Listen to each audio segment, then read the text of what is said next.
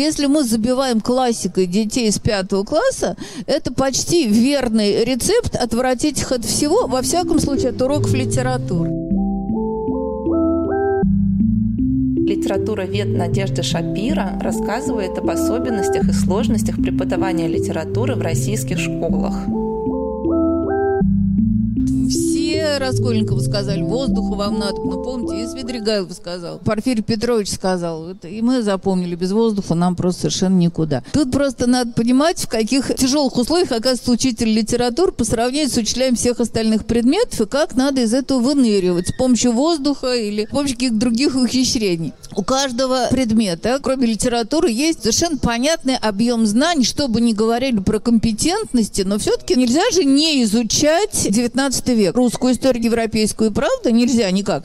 И Древний Рим тоже надо, и Древнюю Грецию надо. А когда они просто пренебрегают 20 веком, считают, что там еще ничего не известно, и оказывается люди к 11 классу, которые совсем не представляют себе, что такое Вторая мировая война, потому что детям не сдавать ЕГЭ, вот это уже очень грустная история. Так вот, получается, по математике не пройти какие-то совершенно определенные темы по геометрии никак нельзя, правда? А по литературе тоже назначили обязательное содержание. Вот, вот этот вопрос списка про который мы говорим, вокруг которого все вертится, это такой, в общем, не такой простой очевидный вопрос. Значит, просто надо понимать, что есть средняя школа, есть старшие классы. Все равно я думаю, что какой-то список классических произведений великих мы должны изучать на уроках литературы, вот хоть как. Если человек все равно ни за что не прочитает, пускай он э, послушает культурные звуки. Вот мы про это разговариваем. Понятно. Слово Наполеон, там, я не знаю, слово Андрей Балконский, еще что-нибудь.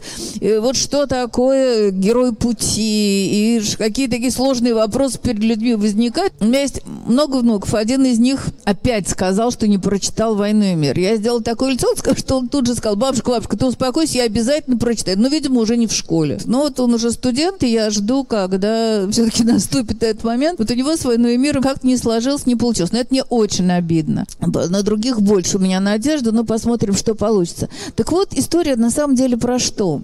История про то, что нельзя изучать только то, что вот мне учителю нравится. История про то, что то у нас очень много задач сразу разных. И одна есть совершенно абсолютная, безусловная задача у всякого учителя литературы. На уроке литературы никогда не должно быть противно. Это кажется очень просто. Да? Вообще никому не должно быть в школе противно. Но с литературой это особенно так. Человек может, изнемогая, все-таки слушать про математику, понимать, что потом ему это зачем-нибудь нужно. Изнемогая слушать про литературу еще гораздо хуже, чем про все остальное. А противно может быть от разных причин. Может быть от того, что совсем неинтересное произведение, может быть еще от того, что от тебя хотят чувства, ты их не испытываешь. А их надо каким-то образом имитировать, что ли. Или просто бунтовать и говорить, нет, не буду я вам никакие чувства предъявлять. Или от него хотят и не чувства, а еще хуже правильного морального поведения и рассуждения на моральные темы. А ему, его тоже тошнит от рассуждения на моральные темы, или вообще он так не считает. И он либо хочет хорошо учиться и угадать, чего учитель от него хочет, либо уже ничего не, не хочет хорошо учиться, а хочет поставить учителя на место и тем заслужить одобрение одноклассников, например. Но в любом случае это все уже никакого отношения к литературе не имеет совсем. А на самом деле есть очень простые вещи, может даже они не только про литературу, есть очень простые вещи. Очень многие произведения, которые не увлекают сами по себе, могут понравиться, потому что про них по-человечески разговаривают. Почему? почему-то оказывается, что очень многие учителя считают, что то как-то очень криво понимают свою задачу. Либо они начинают рассказывать детям что-нибудь такое, чего они совсем не понимают зачем, как будто бы это все для того, чтобы они потом хорошо сдали экзамен непонятно куда. А дети вообще не будут сдавать никакой экзамен про эту литературу. То есть у них должны быть какие-то сведения, они должны уметь дать определение каким-то понятиям. Не хотят они отдавать эти определения. На самом деле, каждое произведение, в нем может быть пища для ума. То есть вот если хорошо поставить вопрос, человек будет про что подумать. Вот не хорошо поступил, плохо поступил, тошнотворно. И эти вопросы могут быть, какие люди бывают на самом деле. Детям вообще-то интересно с какого-то момента говорить про себя. И когда они говорят про других людей, а совсем я не буду говорить, что ты чувствуешь, и какие ты там испытываешь э, сложные чувства, поделись с нами, мы скажем, хорошее ли это чувство. Нет. Но разбираться, что человек думает, чувствует, почему он поступает так, и не иначе, не хорошо или плохо, а почему так бывает. Вот это то, про что интересно разговаривать сравнительно маленьким людям людям. А потом появляется еще один интерес. Почему нам это смешно? Или почему нам от этого грустно? Как это сделано? И это тоже вопрос про пищу для ума. И когда эти вопросы хорошо и правильно ставятся, вдруг оказывается, что получается разговор, который вот никак не кончается на уроке. Конечно, учитель для России это очень часто учитель для таких глухих мест, где люди мало читают. У меня был опыт, хотя и подмосковный, но гораздо более ожесточенно я вот это все воспринимал. Потому что коллеги писали в дневнике запись, которую я, открывая дневник ученика, читала. Например, ковырял в носу и ел содержимое. Не особенно умилял здесь слово «содержимое», потому что видно был, интеллигентный человек писал, но век бы не видать, да? То есть она задыхался от сарказма, когда это писала учительница французского языка. ясно, что от детей этих ее уже тошнит, и от французского языка в этом поселке кирпичного завода ее тошнит. И это грустная история. Да, там были люди, которые вообще ничего не прочитали. Вообще в жизни никогда ни разу, ни одной книжки. И что-то надо было с этим делать. Очень много задач обрушивается на человека, и надо какую-то магистральную линию для себя выбрать. И вот для меня эта магистральная линия осмелиться изучать те произведения, про которые вы думаете, что про них можно разговаривать с детьми очень смешно. Для этого нужна смелость. Она не нужна была все 90-е годы, которые называют лихими или другими какие-нибудь. Сейчас как-то так закручивается и подмораживает снова в официальном нашем образовании, что, кажется, понадобится какая-нибудь смелость. Хотя этот ларчик открывается очень простым, примитивным способом. В министерстве взяли и перепутали, что, когда и для чего нужно. Им кажется, что если разрешить учителю больше выбирать книжек хороших самому, то это будет посягательство посягательство на национальную там самоидентификацию или на еще какие-нибудь скрепы. Они при этом забывают, что никуда не денется ни Евгений Онегин, ни «Война и мир», ни Достоевский, потому что это все старшие классы. Но если мы забиваем классикой детей из пятого класса, это почти верный рецепт отвратить их от всего, во всяком случае, от уроков литературы. И совершенно не очевидно, что даже если они начнут читать для себя, они будут читать книжки э, хорошего качества. То есть получится либо такая классика со знаком качества, на которую тошно смотреть, либо уже то, что мне нравится, а нравится будет что-то такое малосимпатичное, ну, потому что оно занятное, потому что оно не школа, не классика, и тоже вот я с книжкой сижу, а не просто там компьютерную игру гоняюсь право-налево. А меня не устроит вот такое чтение, когда мне не нравится, когда дети говорят, да, вот я читаю, а потом называют, что не читают и читают плохое. Значит, все-таки надо читать хорошее, но просто знать когда. Если человек читает классику до того времени, когда она ему будет впрок, это вредно. И мы должны осмелиться и не читать сказку о том, как один мужик двух генералов прокормил до 10 класса. Мне учителя в разных городах, я много где э, разговариваю с учителями, говорят, как вы, почему, почему вот у вас смешно, а у нас ни у кого не смешно. Я говорю, ну вообще-то потому, что я читаю в 10 классе Салтыкова-Щедрина. Я не знаю, как рассмешить в шестом. Им вообще не интересно не тот генерал, который был еще учителем каллиграфии, не тот генерал, который, понятно, не знал, как ему найти, где Запад, где...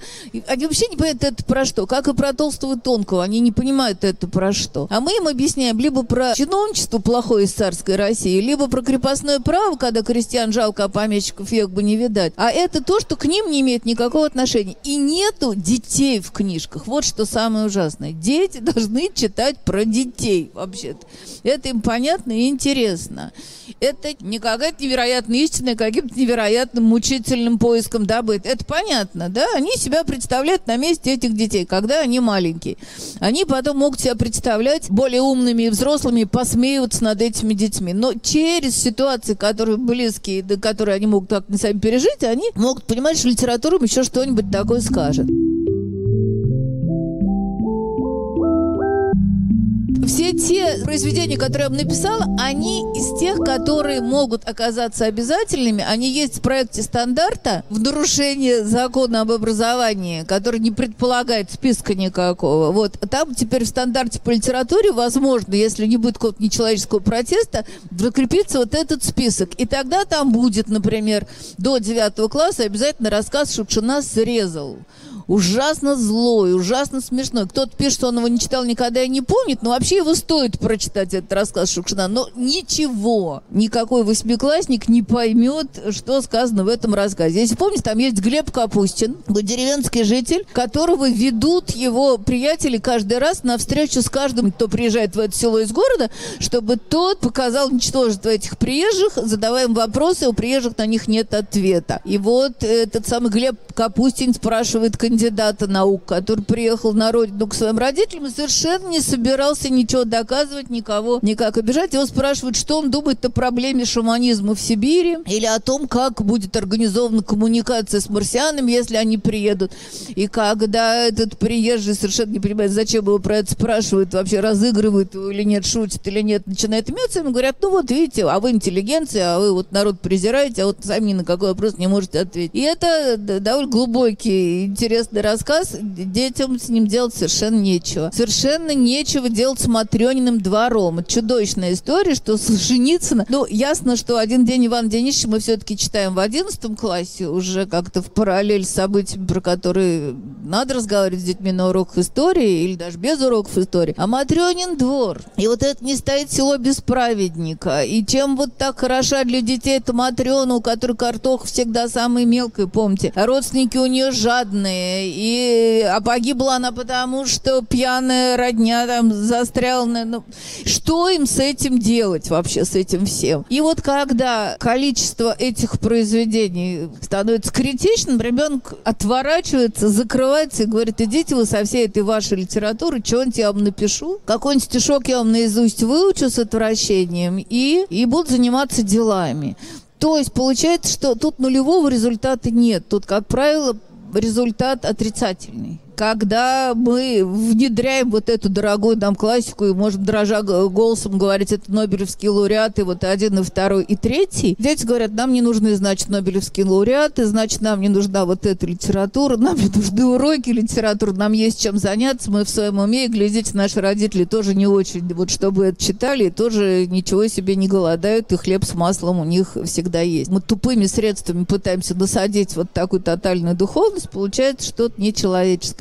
А между тем, есть такие прекрасные на русском языке и не на русском языке написанные книжки, которые совершенно беспроигрышно работают, понятно, в, как, в каком возрасте, когда. Ну, вот те, кто у меня хоть что-нибудь когда-нибудь слышал, очень хорошо знают, что я совершенно... Ну, в общем, из фан-клуба Фазилия Искандера, безусловно. И сколько раз я читаю разным детям рассказы про Чика или рассказы от первого лица, где что-то какие-то все время возникают проблемы получается смешно, еще как-то. Дети что-то понимают, что-то не понимают, но они очень естественно входят в этот мир, хотят про это разговаривать. А когда они начали про это разговаривать, сразу после этого уже можно с ними разговаривать про то, как что сделано на самом деле, и над чем мы обычно смеемся. И мы очень много разных философских вопросов возникает, и мы уже в поле, безусловно, хорошей литературы. И тогда себе разговариваем. Никогда не было осечки, например, с книжкой Харпер «Любить пересмешник» маленькая, как бы не драматичная, потому что никакого драматизма того, что происходит, глазастик, чьими глазами все это увидено, да, не осознает до конца.